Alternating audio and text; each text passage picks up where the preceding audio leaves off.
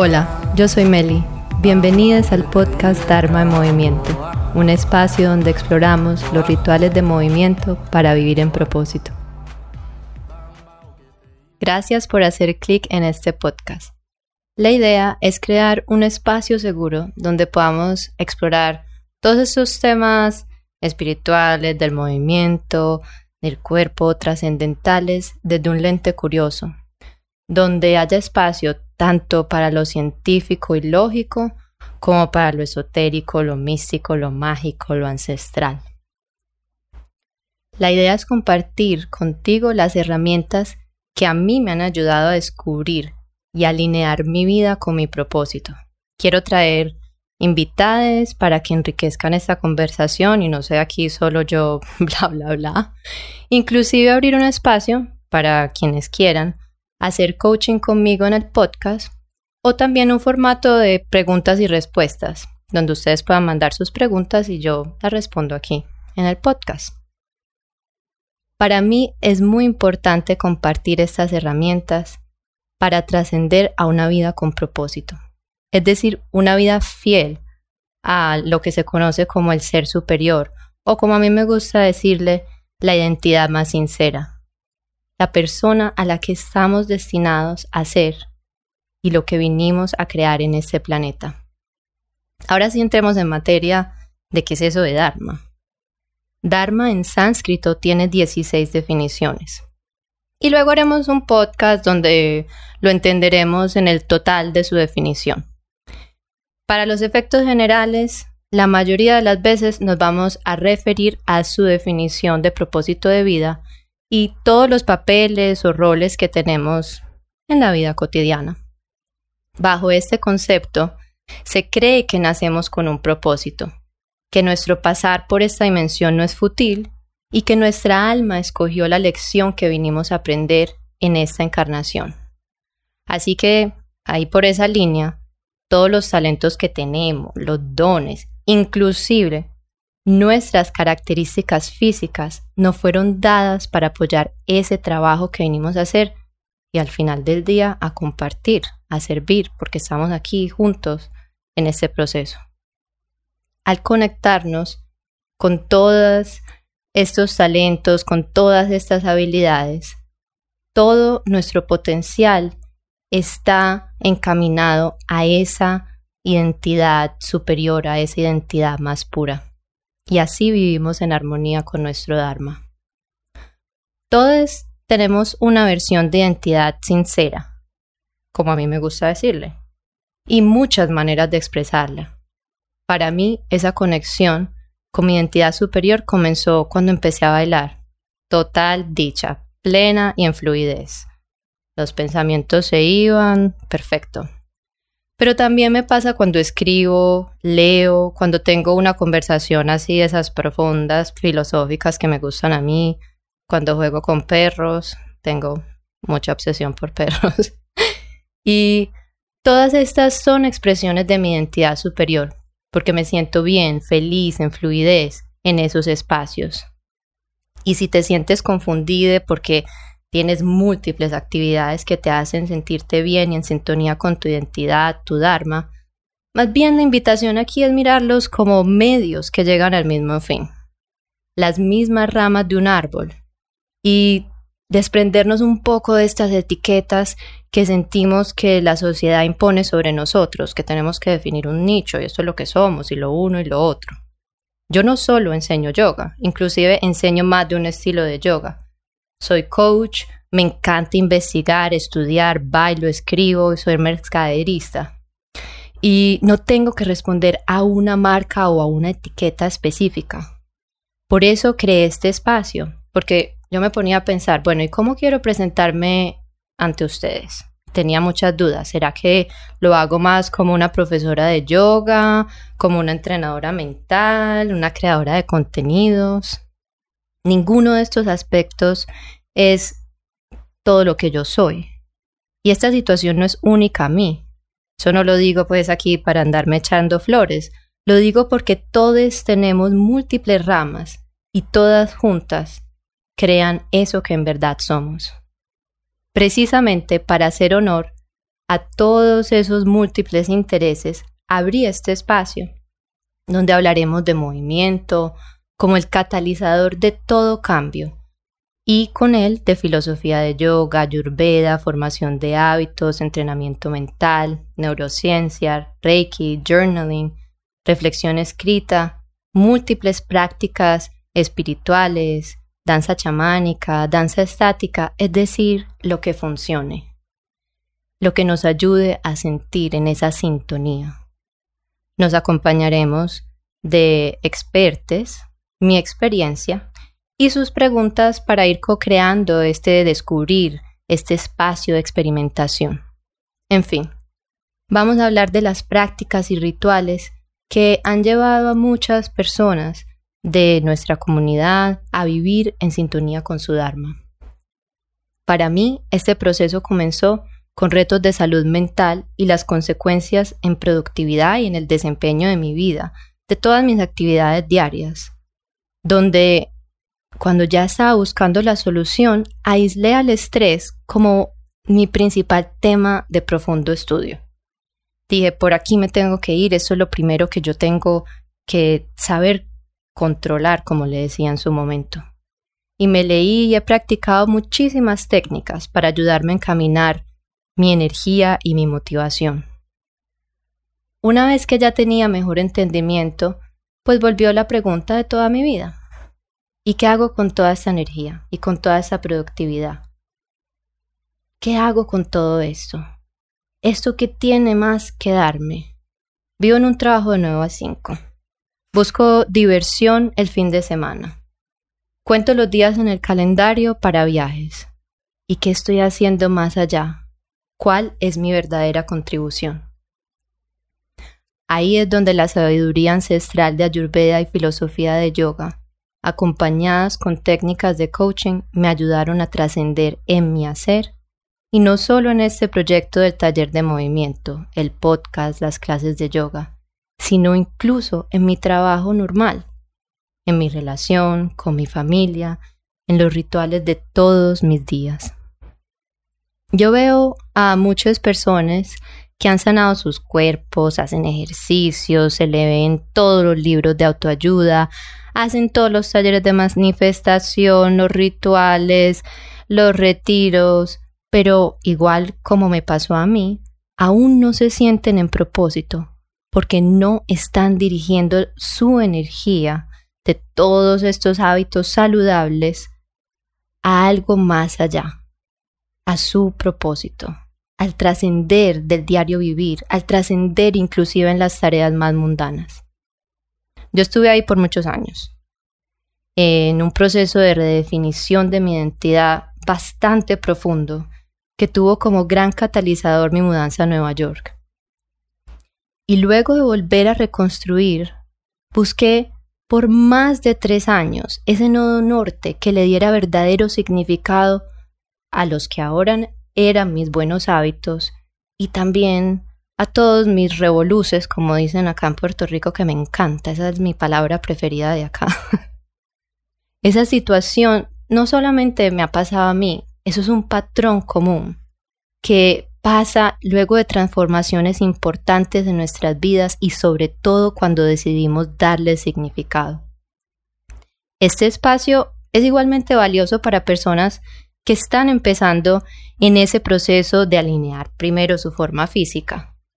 Estas son las mismas prácticas que muchos inician en ese proceso de automejoramiento o sanación como se conoce o se dice mucho en los mundos espirituales. La consistencia en ellas, la personalización, la profundización y adaptación son lo que nos va asistiendo en todo este proceso de descubrir y encarnar nuestro Dharma. Y poco a poco irán cambiando, evolucionando a medida que vamos descubriendo nuevos temas y asuntos que tratar. Tomé la decisión de abrir este espacio porque llevo ya muchos años estudiando y jugando con la idea de cómo voy a compartir lo que estoy aprendiendo. Pero siempre sentí como, bueno, ¿y quién soy yo para ponerme a hablar de estas cosas? Léase literal, síndrome de impostore a todo dar. y por eso algunas veces me vieron aparecer y desaparecer. Ahora mi promesa y mi medicina en mi siguiente paso es compartir mis lecciones.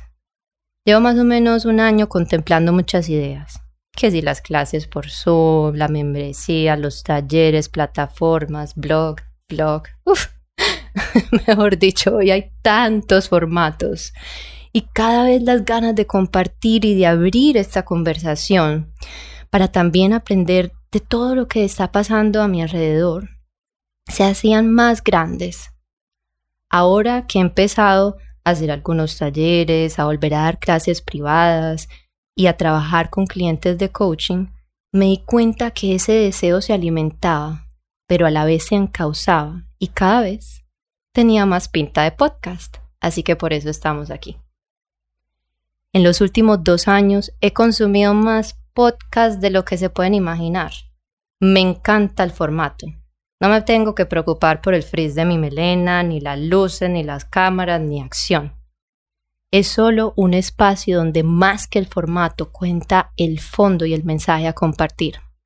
Además que puedes escuchar mientras estás lavando los platos, caminando al perro como hago yo, limpiando la casa, doblando la ropa y boom, primera idea para darle trascendencia hasta las tareas más mundanas.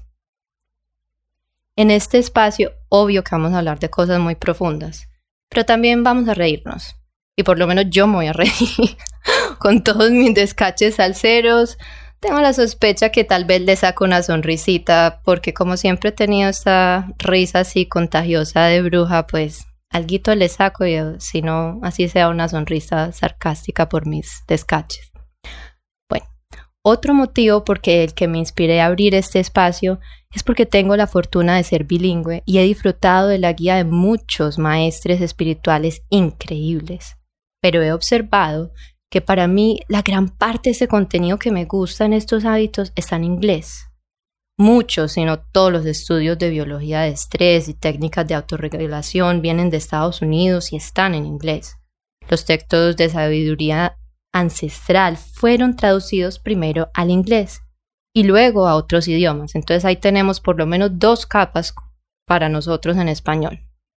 Y en este país, en Estados Unidos, a pesar de todos los problemas, como en todos los países, también se hacen las mayores innovaciones desde lo más fitness hasta lo más esotérico. Yo he querido hacer un espacio donde podamos hacer la traducción cultural de esos conocimientos a nuestra latinez. Porque para mí y para muchos que vivimos en dos culturas, a la hora que llegamos a nuestro espacio de descanso, de rituales, de reflexión, lo último que quiero es seguir hablando en otro idioma. Trabajo en gran parte en inglés, mi relación de parejas en inglés, los libros que me gustan, la mayoría están en inglés. Yo he hecho parte del trabajo de traducir estas enseñanzas a mi cultura en este proceso de redefinición de mi identidad y por los retos que he vivido. Y ahora quiero compartirlo con ustedes y que ustedes también creen conmigo. Eso no excluye a quienes no hayan tenido la experiencia de emigrar si resuenas o tienes curiosidad por esas herramientas y estás teniendo un momento de transformación y de pararte en tu poder, has querido tener más acercamiento a estos conocimientos en nuestro idioma, con nuestra localización cultural, aquí tendrás por lo menos un primer momento, un primer acercamiento. Mis primeras experiencias en estudios de yoga en Nueva York fueron muy raras. Yo era muchas veces la más oscurita y la única a la que las caderas latines no le dejaban cuadrarse bien en el guerrero 1. La música no me hablaba a mí muchas veces y tampoco las referencias culturales. Además, no podía relajarme o conectarme del todo porque tenía que traducirle a mi cuerpo instrucciones de ejercicios. Eso es otra capa de vivir en el idioma extranjero inglés, como decían en mi colegio en las calificaciones. Además de nuestra latinez, estamos adaptando grandes de estas experiencias a la maravilla del Internet, a las realidades del mundo de hoy, y aquí hablaremos de cómo utilizar la esencia de estas herramientas bajo nuestras necesidades actuales. Ya no vivimos en un momento donde tenemos horas y horas de contemplación. Eso no es una posibilidad. Pero igualmente necesitamos alimentar nuestra salud espiritual más allá de encontrar hacks de productividad y para muchos de nosotros a veces estas prácticas que suenan así tan espirituales son intimidantes porque la manera en que están formuladas no nos encuentran donde estamos hoy. Utilizando esa maravilla del Internet que ha podido superar muchas de las limitaciones espaciotemporales, igualmente para su función superior. Así como si uno quiere también las puede utilizar para perder el tiempo, llenarnos de inseguridades, darle scroll, scroll, scroll, o cosas peores que no vamos a hablar aquí porque vamos a mantener la energía alta. Así que vamos a jugar un momento con la idea de Dharma y de una identidad superior. Piensa en esas cosas que te encanta hacer, las cosas que amas y que hacen tu corazón palpitar las que te sacan una sonrisita esa pícara en los momentos más difíciles. Para mí, esa sensación la desperta ver jugar a Chulita, a Rufo y a simplemente ver a perros correr. Es la sensación que siento después de dictar una clase de yoga o después de una buena caminata con Daniel, después de mi ritual nocturno llamar a mis papás.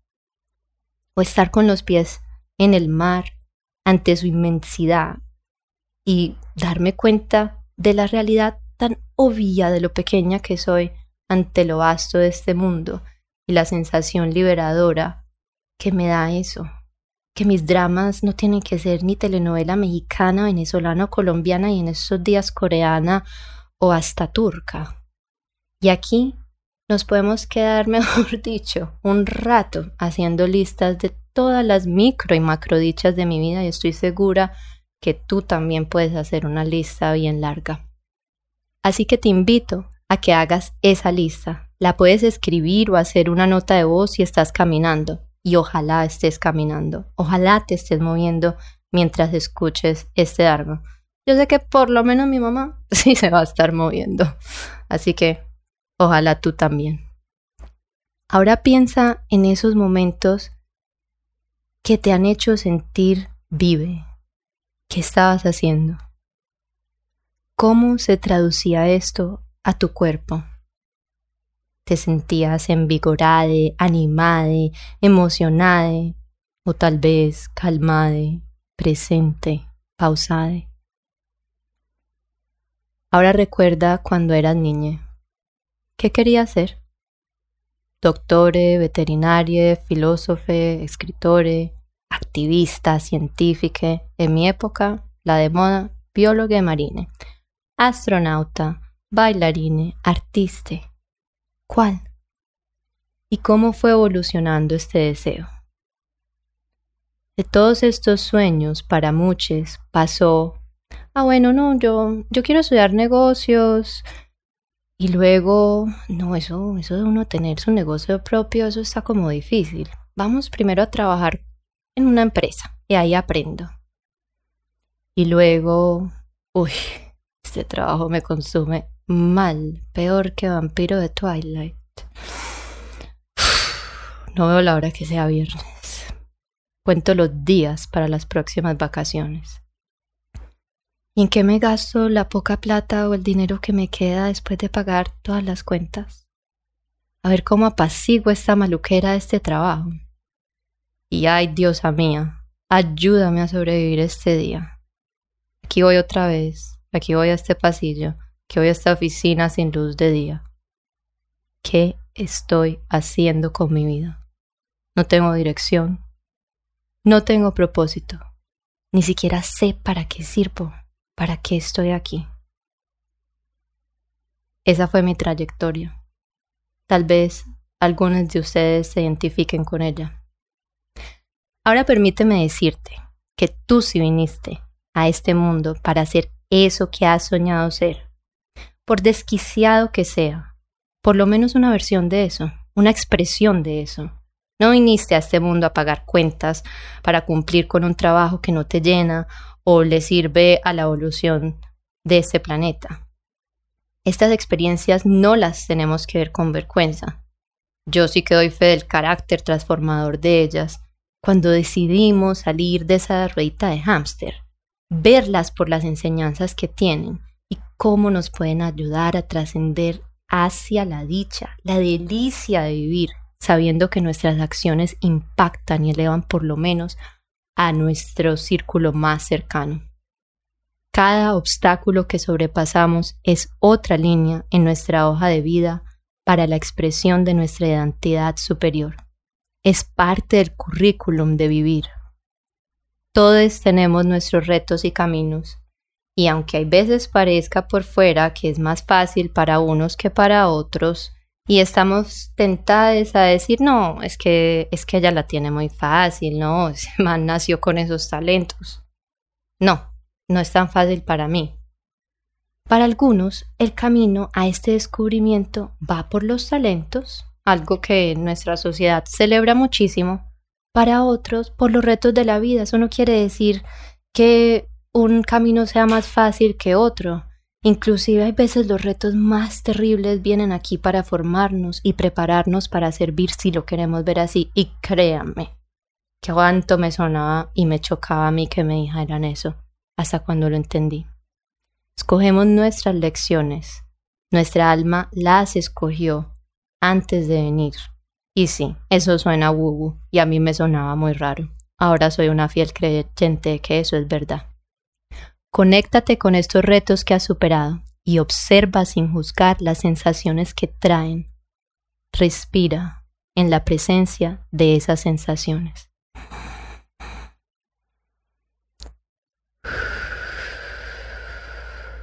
Y ahora piensa en cómo estos retos te han formado y cómo puedes utilizarlos para servir mejor a este mundo que te rodea. A medida que tu identidad superior se expande, vas a notar que quieres compartirla, porque en esencia eso es lo que todos vinimos a hacer aquí, a este planeta, a elevarnos en conjunto, aunque a veces nos cueste creer eso por todas las cosas que vemos. Eso puede ser desde compartir tu identidad más vulnerable en redes sociales o enseñarle algo por suma a tu familia o un día coger un micrófono y empezar un podcast. Como verán, vamos a hablar de temas profundos. La idea es que nos dispongamos a tocar esas fibras que no nos gusta tocar, a que hagamos de nuestros retos nuestros mensajes y a que vengamos con la mente, el corazón y el vientre y las almas bien abiertas. Así que gracias, gracias por estar aquí y por hacer parte de esta frecuencia, de esta sintonía, de este movimiento. Te espero en el próximo episodio donde te cuento un poco más de mi historia y cómo me he sintonizado con mi Dharma. Te agradezco si puedes compartir este podcast con alguien a quien le pueda servir. Si tienes alguna pregunta me puedes escribir o mandarme un DM por Instagram. Satnam.